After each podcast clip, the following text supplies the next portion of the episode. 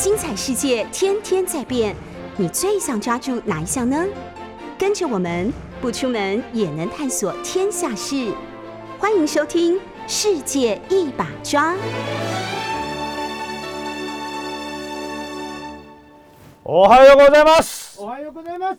这里是 News 九八 FM 九八点一，东亚正经事，我是东海大学陈永峰。那今天有 VIP 哦，今天请到，先不告诉大家， 他是一个有主题曲的男人，巴丁半瓜，谢谢邀请，谢谢。不客气。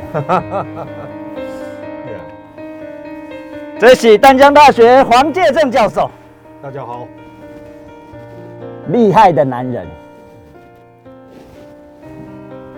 这是一页主题曲哦，这是海军吧，黄老师。对，巴丁给我写的。嗯，我们要全球军扩一下吗？大家找安全系数，增加安全系数。啊，不好意思，现在黄老师听不到歌，只有我听得到。哦，君の手に委ねられたこと哎，对对時代对，这个の让让让我風に吹き流される黄老师是海军喽，あら 对我是海军，我是宪兵，我是很矮的宪兵，我是很干的海军。莫非是陆战队？我入伍在陆战队，真的，后来服役，因为有国际关系专业，所以就被派去当联络官，原来如此。所以没有在船上每天呕吐当水手哦，呀。因为那个时候，那个时候海军，我们那一批次的玉官只有七个有硕士学位哦，啊，六六个理工科的啊全部被抓去海军官校、轮机学校、航海学校好好好好，当教官。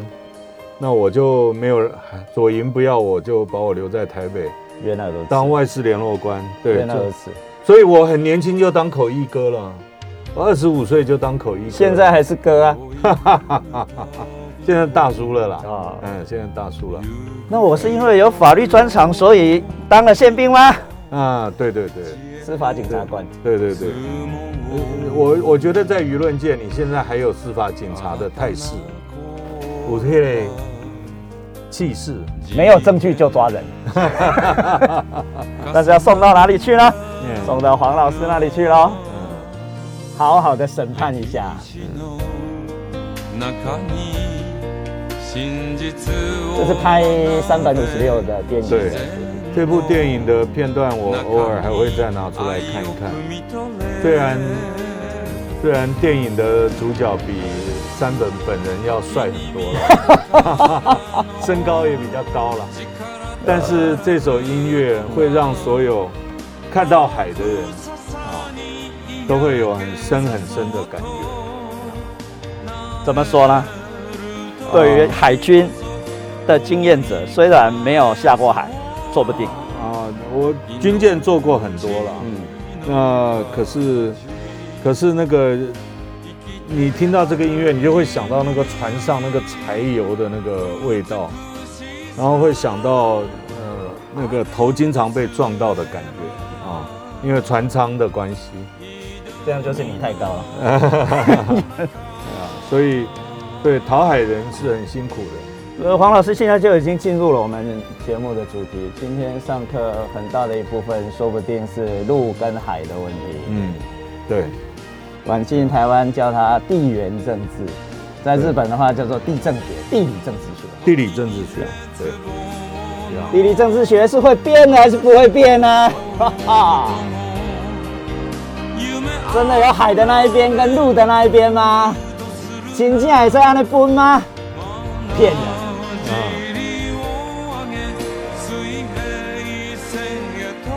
但是有很大的说服力。是。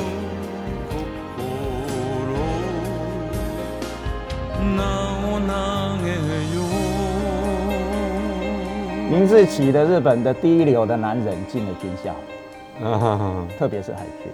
对，海军的人才库一直比陆军要厉害一点，但是结果上，事实上，事实上陆军控制了日本，是压着海军，没有错。然后最后的最后，陆军还骂海军呢，你们打不赢美国，为什么没有事先告诉我们？好，呀，其实事事前讲了很多了，嗯，当教授的人都事前讲了很多了，没错，嗯，没错。东西冷战会终结，也没人知道啊，这件事情。呃，请黄老师来好好的跟我们上一下课。呃，本来啦，我在教室里面也常常这样讲。呃，东西冷战，呃，一九八九、一九九零、一九九一到苏旧苏联的瓦解，我一直认为是我成长的历程里面，呃，作为一个学者的种子的训练过程里面最重要的一件世界史的大事。嗯。东西冷战，那个攻逢攻逢其胜啊！啊，呃，我我经常我经常回想啊，嗯，就是在自己年轻岁月经历的那一段国际格局的大的巨变啊，国家权力之间的变化，那刚刚好是要念书，而且花很多时间念书，嗯嗯，啊，在想问题，嗯。啊，那写论文，嗯，那真的是精华岁月。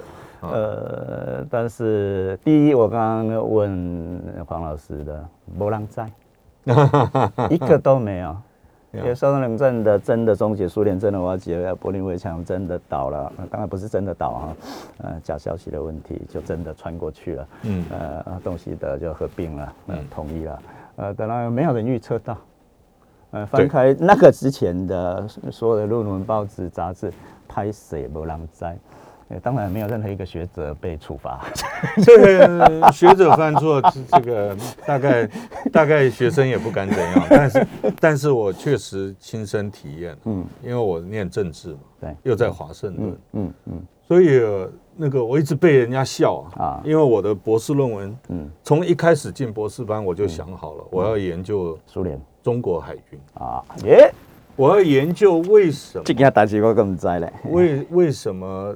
当时受到很大的冲击啊！你知道一九八零年代那种那种论辩啊，尤其是中国大陆大陆比较开放的啊，在胡胡耀邦那个时候，嗯嗯，呃比较开放，所以就会有一些思想论辩的火花。嗯，讲龙是什么啊？讲黄河是什么啊？黄土地是什么？蔚蓝色的海洋是什么？嗯嗯，那中国为什么都背对蔚蓝色？嗯嗯啊啊。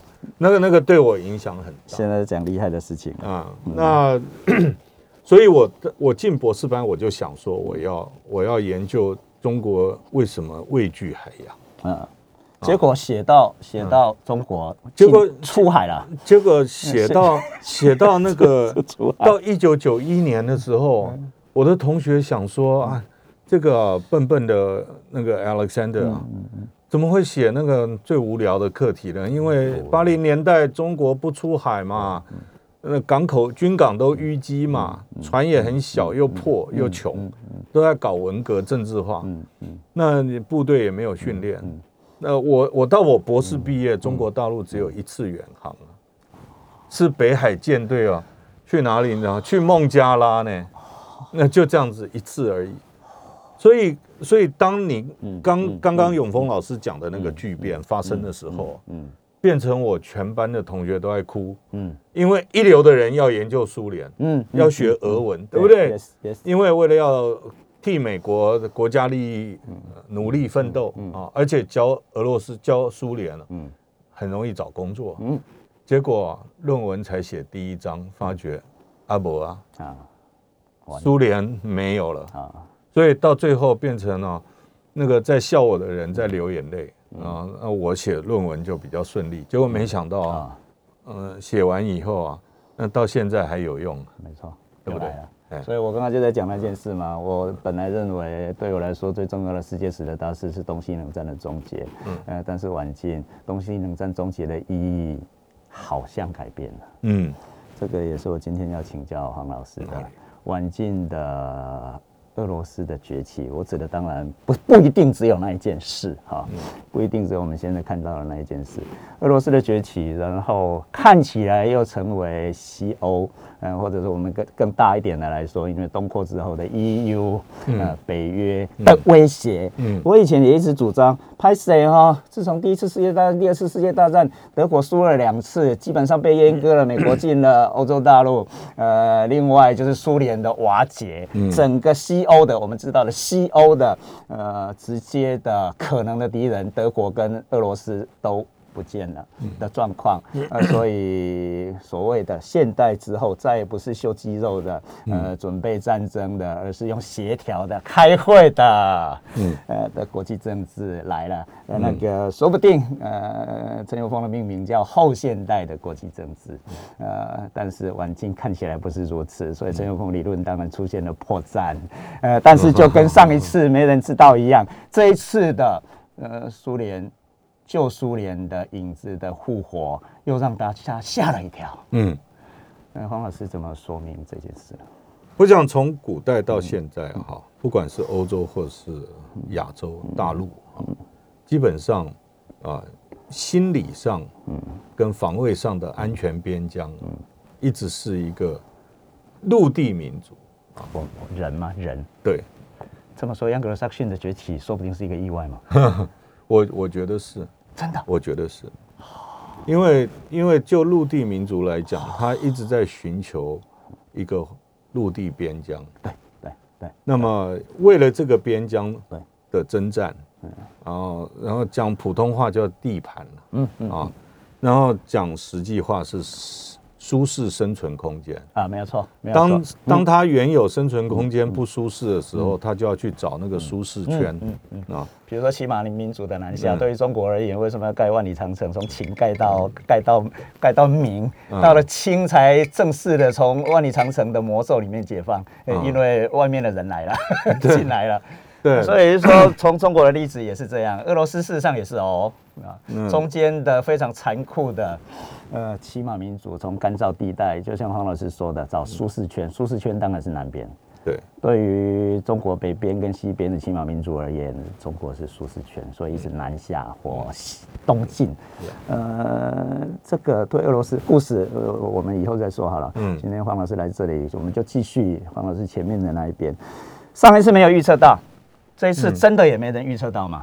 啊，我觉得没有，也是没有。要要承认，我觉得，我觉得做学问啊，嗯，我觉得老师在学生面前不是权威，嗯，老师在学生面前最要展现的是一个对学术、对理论，嗯，还有对做人处事的一个真诚，嗯嗯，啊，不打诳语，嗯，不吹牛，嗯，不骗人，嗯。我觉得老师除了在讲授知识以外，很重要是一个人格教育。所以对于这，所以这一次我们没有预测到。我在我在课堂上都跟学生讲，我说我还没有毕业，我的博士学位还在修啊，所以我更不跟博士班的学生讲，我说我说读。他说：“老师，你你分数大概给多少？”我说：“我最高分呢，嗯，呃，硕博士论文口试最高分只到八十九。”嗯，他说：“为什么？”我说：“因为博士哦，我认为也差不多九十了。嗯啊，在学问面前要谦卑，嗯啊，不要认为自己拿了学位就就很行很高，所有的事情都懂。如果没有预测到这一次俄罗斯的决策。”那就要承认我们有所不知，嗯。啊，那么我们更要承认啊，我们现在国际关系发掘了一个很大的问题，这也是一个大转折，嗯，也就是说，今天我们喜欢谈台美关系、台日关系、美俄关系，嗯，可是我们有多少人花时间在研究克里姆林宫学？我们有多少人呢？真正在讲日本的，是去探讨日本东京都里面。每天发生的事跟大家关心的事情，会影响到日本如何看它外部世界。如果不懂日本内政去讲日本外交，我觉得就是我们这一辈子学出来的经验教训。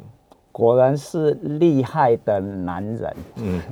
呃，一样的话，才刚刚从日本的防卫大学校的校长退下来的国分良成讲过这句话。今天真的没有套招啊。嗯，黄老师知道，完全没套招了。我陈永峰是从来不不 rehearsal 的。嗯，呃，我真的把国分良成的论文拿过来。嗯，呃，本来是清明大学的教授，黄老师大概也许碰过啊。国分良成这样说，刚刚讲了，黄老师讲的就是地域研究，七 key can Q。嗯，area study 从里面看出来，他这么说了。地域研究重要的是内的文脉，内的文脉，从内的文脉往外看，否则的话，国际政治经常在讲利的关系。嗯，拜托讲利的关系的话，那俄罗斯、乌克兰、台湾、中国、南北韩、呃，日本、中国、日本、美国的关系全部是利的关系。也就是说，每个地方地域、气体 area 的自己的内在的特色就不会出来。所以他在讨论这件事，他自认为自己是地域研究者，不是国际政治者。虽然他是日本的第一流的对中国的专家哈，他这样说：，呃，地域研究跟国际政治学之之间到底是什么样的关系呢？到底是近亲还是远亲呢？到底是竞争者的关系还是合作者的关系呢？两者之间都是对于外部的事情，比如说我看日本，比如黄老师也许看美国，呃呃，全世界对不？的问题抱有关心，所以。这样来说的话，第一研究七 K K Q，我们说的应该是地区研究，我不知道。呃，我们说的就地缘政治学那一那那个意思。呃，我们说的第一呃地域研究跟国际政治学，呃，它就它关心的对象而言是具有高度的血缘关系的嘛，一样对外国。所以经常也有人说陈永峰是研究呃对日本关系或台日关系，甚至是国际关系的学者，从从来。陈永峰没有说过这件事，我不是国际关系学者，呃的意思。呃，另外，当然黄老师知道我下面要讲什么，而是从它的发生的根源来说的话，地域研究是对于特定的国家，比如说陈永峰是日本，呃，黄老师是美国等等，特定的国家的内的文脉，内在性的文脉，这个就黄老师刚刚讲的。那解明对于内在的脉络的解明，保持更大的关系，相对的。国际政治学是对于国家地域之间的关系性，是从外的文脉，嗯，一个是内，一个是外，从外的文脉来进行解明，抱有更大的关系。嗯，同意吗，黄老师？当然，啊，今天跟你讲的一模一样。对，今天如果我们不了解拜登总统每天早上啊听的每日国安简报，他翻开报纸所看到，他每天。花多少时间在想美国内部的问题、选举的问题？对，这个跟其他政治势力或是党内势力，嗯，针对哪些议题去处理？嗯，我们只看到他对外的新闻，嗯，那就很可能在他对外政策移转，嗯，或者是重心呢变化的时候啊，嗯，就产生了误判，嗯。所以，所以我们讲，不管是美国研究、日本研究、大陆研究，现在都变成年，尤其是年轻辈学者不愿意花时间做的事情。没错，没错啊。所以谈台美关系啊，那个叫叫 Uber 也可以谈，嗯啊，对不对？对，但是要谈美国华盛顿政治学啊，那个就。就不是就不是开计程车可以谈的，嗯，那也许我们是末流少少数，或者是说民众不觉得，只要美国的外部关系，或者是周边国家外部关系跟我没有关系，我们就不注意。可是当那个关系发生的时候，我们会发觉我们对他什么都不知道，政策的背后竟然如此浅薄。另外没人，嗯，崔波郎。比如说乌克兰，比如说俄罗斯还大一点，贵校就有以前有俄罗斯研究所，嗯，也许还有一些人才，嗯，但是如果更小的地方，比如说中东，甚至挂号很大的印度，呃，这是这是这是一个 这是一个大对大的问题哦，这可以讲吗？在你节目，等我等什么都可以讲，都可以讲。下面东西在讲没有不？我讲两个，第一个啊，可能是我们从事呃学术，我们的周遭环境啊。因为被孤立，所以让大家感觉关心其他的国家，呃，前前景没有那么好啊。那个我自己在马里兰大学教书的时候，有一个学生啊，下课的时候跑来找我，手上拿了一个报纸，嗯，然后我就他就说我要问你有关亚洲的问题，我说可以，嗯，结果我就说，哎，你手上报纸是什么？嗯，他说是印尼的报纸，嗯。哎呦，我还想说，我教的是美国亚洲外交政策哈。嗯嗯我说印尼报纸，我说你对印尼很有兴趣吗？他说我现在正在学印尼西北方有个地方叫雅奇省，他说我在学阿奇阿切的方言。哇，我那时候对我来讲，shock 吗？极为震撼。我问他说：“你为什么要学阿切的方言？”他说：“因为我将来想要进美国情报单位如果将来派到印尼，我就愿意去负责那一块。”嗯嗯，那我还想说，那台湾的学生每一个人都在讲美中台啊，Yes，只有这对不对？我我我就说我们我们开车子的那个那个雨刷那个挡挡风板，大概只有美国占大部分，日本一点点，剩下的欧洲到底占多少，我也很难判断好。再来就没有。啊，有啊，中国。还有还有还有一差不多这样结束。我刚刚讲的是一个原因啊，我好像在谴责或者是抱怨，可是另外还有个原因，嗯。是因为你想要在台湾扬名立万，你讲印尼啊不会了，市场问题，讲蒙古也不会，另外一个大学媒体通告不会找你，结果你看到你潜心研究你有兴趣的题目，原来是被这个媒体世界所抛弃的。这个就是文明度的问题。嗯嗯，有的时候还担担心吃饭这件事。嗯呃，日本的学界讲一句话啦，什么叫做文明国家？可以养一堆像我这样，谁他不是讲我，是我的老师辈的人，可以养一堆像我们这样的人啊，每天在玩啊，每天睡觉啊，薪水自动会进来。他所说的当然是自己的，尤其是京都学派很重要的是用脚在研究，嗯。嗯，用自己的脚、自己的手、自己眼睛去摸，嘴巴去闻，呃，所以一一到了哪里就就就进入那个区域里面，呃，去收集各式各样的情报资讯。我曾经被问过啊，嗯。台湾的厨房有几把刀？呀，吓死了，从来没算过。乌拉玛干的几德处理收尾代起，然后他是从那里出发，日本跟中国的北方的农村的大调查里面，中国的农村的农具铁器明显的比日本的农村的铁具要少很多种类上，呃，所以从那里又又出发了日本的，比如说道具的使用的呃频度跟精确度，呃，比中国的北边要厉害多了。嗯嗯，再从那里出发到工业化的过程里面，洪老师，我们要休息一下。大家好，这里是 News 九八 FM 九八点一东野正金属的第二集啊，我是东海大学陈永峰。今天来跟我们一起上课的是丹江大学的超厉害教授黄介生先生。呃，我崇拜他很久，好不好？呃，基本上我有个非常不好的习惯，不读别人的东西，非常非常不好的习惯，也不太听别人。一个是一个一个录影带视频，呃，三十分钟、六十分钟，可以可以看五分钟到十分钟就已经谢谢了。呃，但是黄老师的文章，呃，小的那一种，几乎每篇都看，告白一下，粉丝告白，嗯呃，所以也就说，在我的心里面的重量你没有浪，费时间哦。当然，我我写了，我到四月哦，我写专报纸专栏了，几千几挂名专栏十一年，嗯十一年，我每一篇文章啊，没有短于六小时。嗯嗯，人家说黄老师，你你以前在外交部写电报是快手啊，嗯你怎么写写文章？嗯我我说那是你自己对你的一个尊敬嗯嗯，啊，文章永远要先写给自己看。没错。只有只有自全部都是全部都是自己的问题，好不好？嗯自己的路能好不好，只有自己知道，好不好？没错，别人审查意见写了半天，不管是好的还是坏的，呃，写不好的，拜托你看得懂吗？写的好的，拜托不是这样，好不好？呃，差不多这个意思而已。而且告诉各位学学界的一个坏的、坏的、坏的事实。坏的实证的事实，不好意思哈，先决定要给你几分才开始写评语，好不好？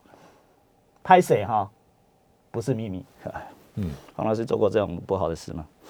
啊，这个有些时候啊，人世间嘛，对不对？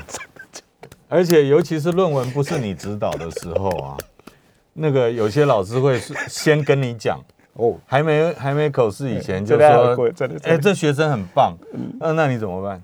怎么办？你后面怎么当？他怎么办？嗯，你觉得很棒，我不觉得很棒 然后就变成全校公敌 啊啊！！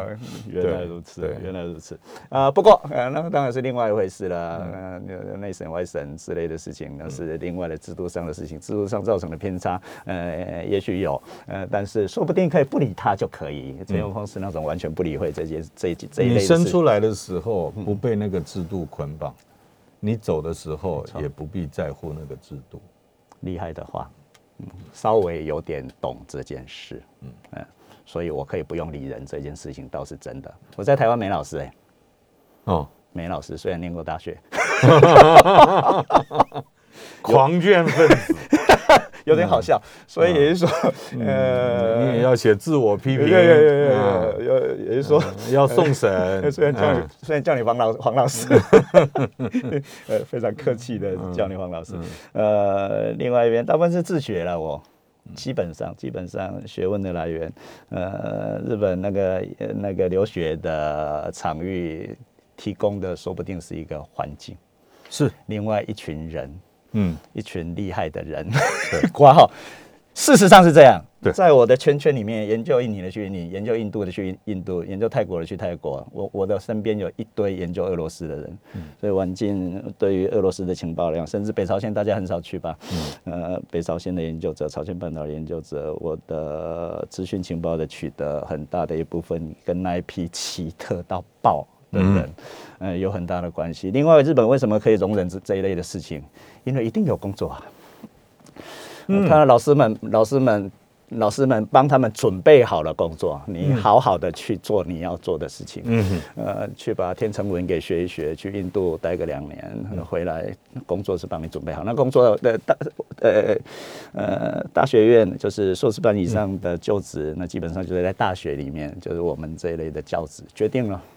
决定，所以说一个后面有一个非常大的力量，你进了那个师门之后，你的后面，呃，有的人连包括结婚的对象对的照的的介绍，全部都有点呃超越私人的关系包在那里面了。嗯，啊，所以完全不需要在意自己的明天。他们说那个叫文明度啦，这是同一个老师说的啦，也就是说躺着就可以领钱，那个叫文明度。啊，所以还在想说，我研究这个呃会不会有饭吃？呃，我研究那个找得到工作找不到工作，我的工作还要别人审，我的论文还给别人看，呃，问你问问问大家好不好才可以怎样？那件事情在他们的世界里面基本上不存在。啊，所以当然有好有坏，一个是腐败。是，因为内缩型的。另外一个正面的方向的话，是我对老板负责。他们是父子关系，又不是兄弟关系，所以我们的帮派是兄弟哈。嗯，呃，黄老师，黄老师有参加洪门吗？洪门都没，呃，其他的其他的组织吧。四海之内皆兄弟。原来如此。呃，横的联系有兄弟嘛？对。呃，日本的话是爸爸跟儿子的关系，所以爸爸只有一个，我们兄弟有大哥二哥。嗯。呃，所以组织上的的理解非常大的不一样啊，所以就那一件事，呃，让他们又有组织跟组织之间的对抗跟竞争。嗯。我这边不可以没落。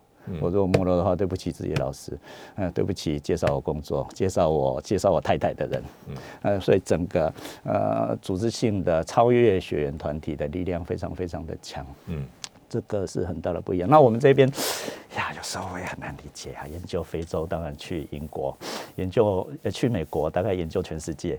呃，写说说中国大陆跟台湾的关系，当然也去美国。这件呃研究日本也去美国啊。哦，这个我我也活生生碰到很多啊，而且都超优秀的啊。有的人本来就优秀啊，大有问题，真的吗？大有问题。真的吗？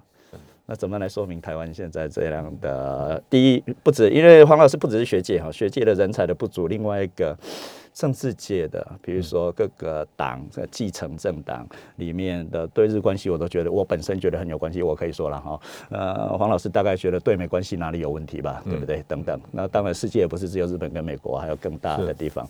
对于这一类的，不管是学术界或者是学术界的外围政治界里面的人才的严重不足。所以才会有口译哥出来嘛，不是？如果有一一大批人才都坑过去，口译哥，又不是只会讲英文就可以，不然黄老师早就当总统了。哎、我没说，古佛青灯啊的黑暗嗯，图书馆角落边，嗯啊的思考，嗯，才是学问，嗯，长进的一个不二法门。古时候啊，跟现在一样，就好像大家看到这次发生在乌克兰的事情，对，啊，大家突然一下发觉，过去三十年我们以为全部都是不接触，你在看不到敌人的时候就已经结束。嗯嗯嗯嗯。可是这一次发觉科技不断在进步，嗯，到最后还是回到了一个我们在过去想象中间的场景。嗯，这个给我们很大冲击跟醒思了。嗯嗯。而且当这个从内部里面的发言，各位大概在台湾的媒体里面不会听到。陈永峰大概第一次讲，格格伦斯呃，Zelensky，泽伦斯基吗？对。我我现在考一下黄老师，但是不用紧张，大部分人不知道。嗯，泽伦斯基是犹太人，你知道吗？我知道，知道。嗯，还好，是果然黄老师。嗯哼。当俄罗斯在用，比如说呃，乌克兰内呃有所谓的纳粹新纳粹组织正在进行对于乌克兰境内的俄罗斯系的人的种族灭绝呃 genocide 的时候，呀，我第一时间觉得怪怪的。嗯。也说，呃，乌克兰人，不管他们的选举公平不公平了，我也没有进去。呃，但是当然选举选出来的总统，呃，本身是犹太人，呃的状况底下，呃，请说。永峰老师啊，我跟你说啊，你再讲下去的话，到时候被洗版哦。真的吗？到时候被贴标签。拜托，该说的就说。嗯，也就是说，呃，特别是面对俄罗斯，其实跟。针对这次乌俄来讲，对对对，是内部里面的内内部的讯息的往外送的时候，各位没有真的在里面走，或特别是台湾，我上个礼拜因为是跟一位资深媒体人肖丁玉在这里讲，呃，战争里面的国际新闻哈，呃，那是东亚政经署的第一集，呃，从他出发，也就是说，那当然是大批判啊，在台湾要新闻台赚了那么多钱，但是连一个特派员，专业的特派员或有有俄罗斯。有乌克兰背景的，就算乌克兰是战场，不太方便进去，签证不容易取得。不好意思，俄罗斯每天都可以去，好不好？莫斯科每天都可以去，好不好？克里姆林宫那个红场，你每天都可以去抓新闻吧。不过那个本来就应该要要有人在那里，只是呃大部分又没有嘛。对，呃的这样的状况底下，所以要不过就是我们只看到奋勇杀敌的一幕，但是我们眼睛，我们的脑波选择不要去看。嗯，决策错误的影片，因为那个影片没拍出来，嗯。嗯。嗯，可是那个才是真正的货源，嗯，哦，嗯，那你讲这个的话，第一个听得懂的人不多，第二个你不一定拿得出实际证据，因为研究者太少，第三个 你非主流，这样风当然是非主流啊，当然一直以不是主流自居啊，其实做非主流蛮好。没有说，但是但是，不过小林跟八林都知道，我每个礼拜就是这样。嗯，所以当黄老师在桌子下面都都有。画叉那个意思，大概陈永峰不要再讲下去了。嗯，再讲下去大概有危险。可以可以做可以做非主流，但是千万不能不入流。黄老师是说陈永峰不过就是不入流，乔色罢了。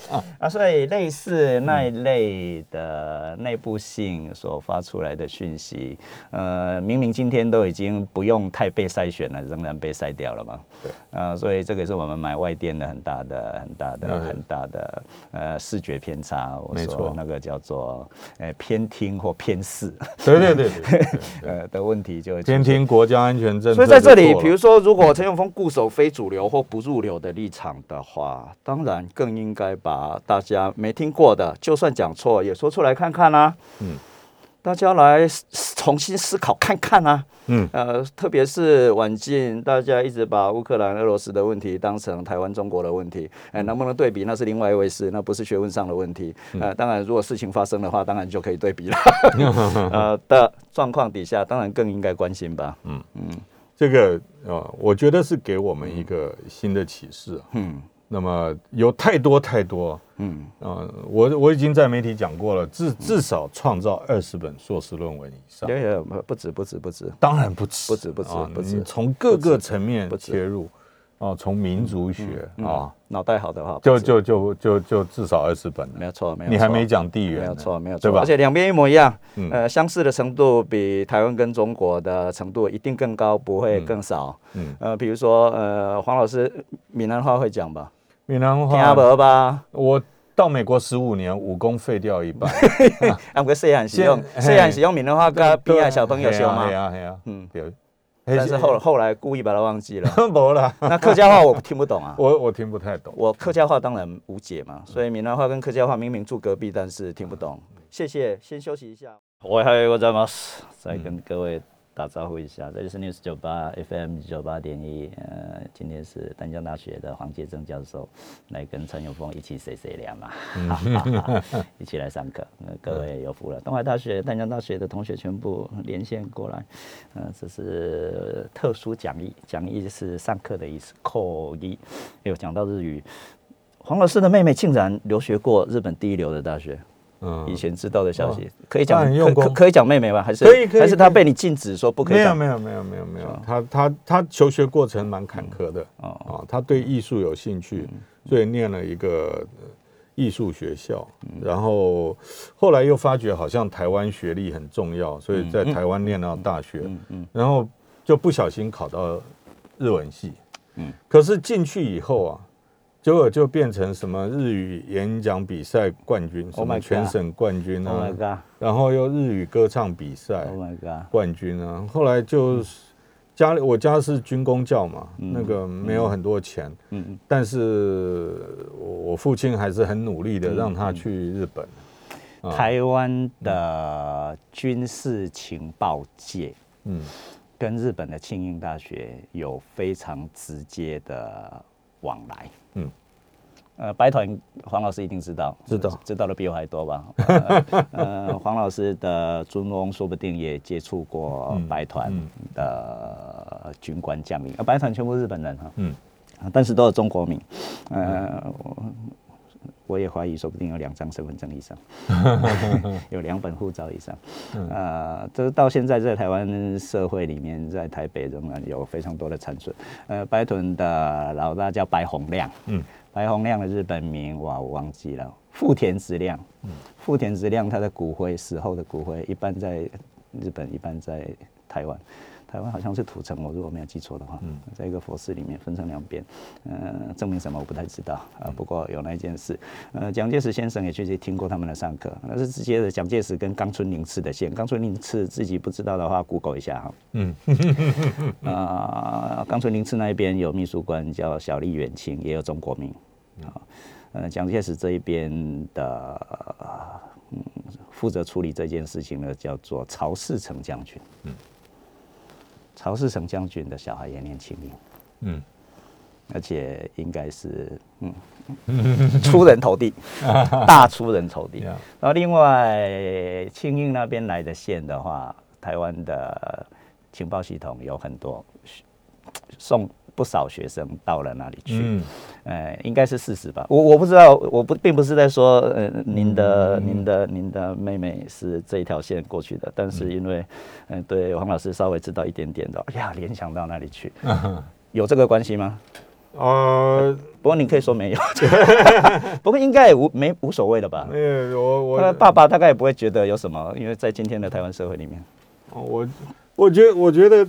其实其实不要讲什么线啊，嗯嗯，你要进 KO，对，本身就很难的，内内行内行，嗯，内行那个有线不一定进得了。而且现在来欺负一下庆应大学一下好了，庆庆应大学的香兰校区是美国 CIA 的大本营，嗯，陈永峰讲的。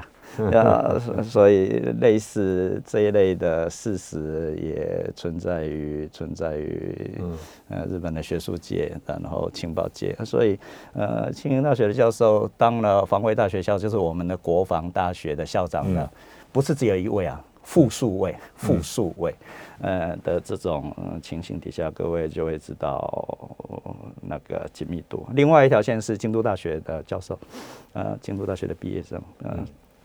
京都大学教授，呃，成为防卫大学校的校长的也多。我的系统里面也有人本来要去那里就职，嗯，后来拒绝了。人家都已经说我保守到爆了，还要去国防大学，就防卫大学校当教授的话，怪怪的。后来到了呃小岛去，四国的一个小岛当大大学教授，去了爱媛大学。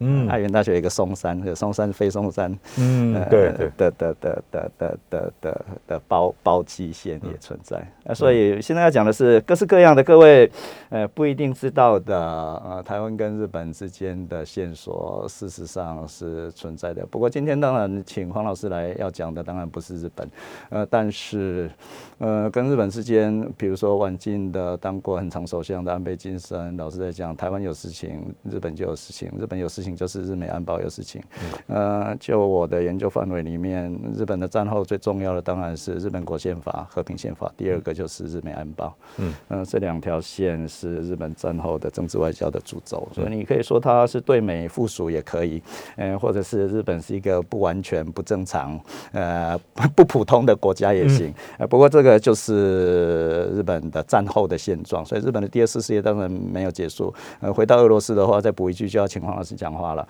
呃，日俄之间现在是激动，没无解了。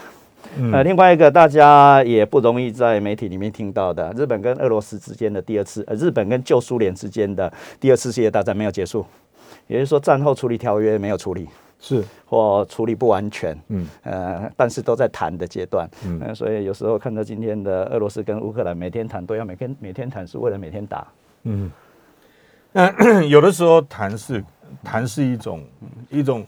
途径来避免直接的交火，嗯啊，这个大家都忘记了，大家尤其是最近新闻的那种涵盖这样压下来，大家大家看到的好像都是热兵器啊，或者我们叫 kinetic，就是致命武器的交锋，嗯，其实其实真正最难的是脑力交锋，这是黄老师的主张啊，哎，那个最难，兵棋推演。呀，那那个那个，而且。从开始到结束啊，不管如何，最后的结论都都是在桌上解决。啊。那桌上是脑力的对决，嗯，外交战争，最后又是外交了。对，呃，而且很多人讲错，不好意思哈，外交史上，政治外交史上非常多战争未必打赢，但是战后处理赢了，就外交手段赢了。是啊，那就就把，那那那我之之前打半天在干嘛？对，这种例子多到爆。是。呃，所以说重要的是战后处理，重要的是外交谈判，没有错哈。但是当然，战争的引发经常是因为外交谈判的失败嘛，所以引发了战争，那军人出来了，最后外交官又得出来。所以台湾不好好的培养外交官一定不行。对，而且赢或胜利不是逼对手割地赔款，真正的胜利是长远的和平。另外一个是战争目的嘛，是你开战为了什么？对为了什么那件事情知道之后就知道怎么谈判嘛？拿到那个之后，谢谢再见，就这样。对，没有错，对不？所有暴力的使用都为了达到政治的目的啊！这是我们在这里桌桌子上说的啦。但是有些人老是搞不懂，一定要达到最后彻底。什么叫彻底呢？哪一场战争是彻底的？没有，没有彻底，没有彻底。不不因你呃可以因你而起，但不会不会因你的主观意志结束。没有错，没有错，这个也是生态学上的演化。经济学派很重视这件事情，演化演化演化到最后有一个 climax。那 climax 对谁有利？对存活下来的物种有利。是，所以最重要的是生存，生存，其他。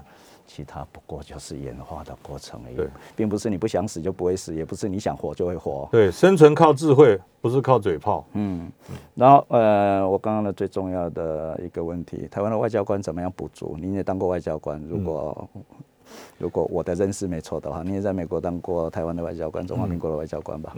嗯，那当外交官最重要是对国际事务的兴趣，对于台湾以外的地方要感兴趣哦，不要不要。把这个跟那个马啊旁边呢加两块那个黑板啊，那只看到只看到一点点偏视，那个最重要，让你只看到这里。因为地球虽然只有一个，但是地球也很大啊。那所以要看到台湾以外的地方。当我们对国际史或者是对台湾以外地方开始有兴趣的时候，你才会发觉台湾要能够生存，嗯要能够活下去，就必须要学习跟别人相处，而且这个相处虽然不一定很愉快，嗯但是也逃避不了。嗯那台湾又是必须要靠别人才能活的。我讲的别人是能源，呃哦，我们靠的是贸易。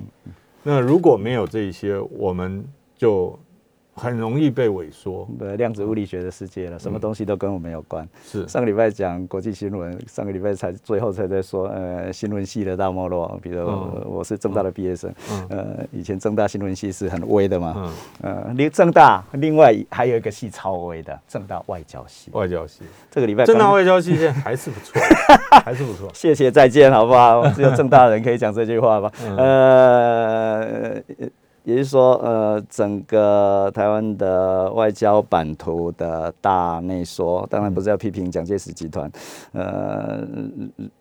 对于他来说，联合国的存在与否可能没有那么重要，但是马后炮，呃，经过了七十年以以后来说明这件事的时候，要联合国竟然还存在，对，呃，UN 竟然还存在，所以表表示美国体制 Pax Americana 竟然战后的持续度如此之强，新闻系哦是空的，新闻是骂到实的，新闻系啦，新闻是实的，外交系是空的，外交但是外交工作 对对对。内涵才是对，才是真的早期早期的那正大外交系的人才济济，假设那些是人才的话，呃，至少因为就像您说的，有愿景，对呃有工作，对呃，所以会投入。向外看，呃，向前现在。跟新闻工作一样，不过当然，呃，外交是国际关系、国际政治，战争打输了，外交可以赢回来，这件事情要知道，所以我们的外交官必须。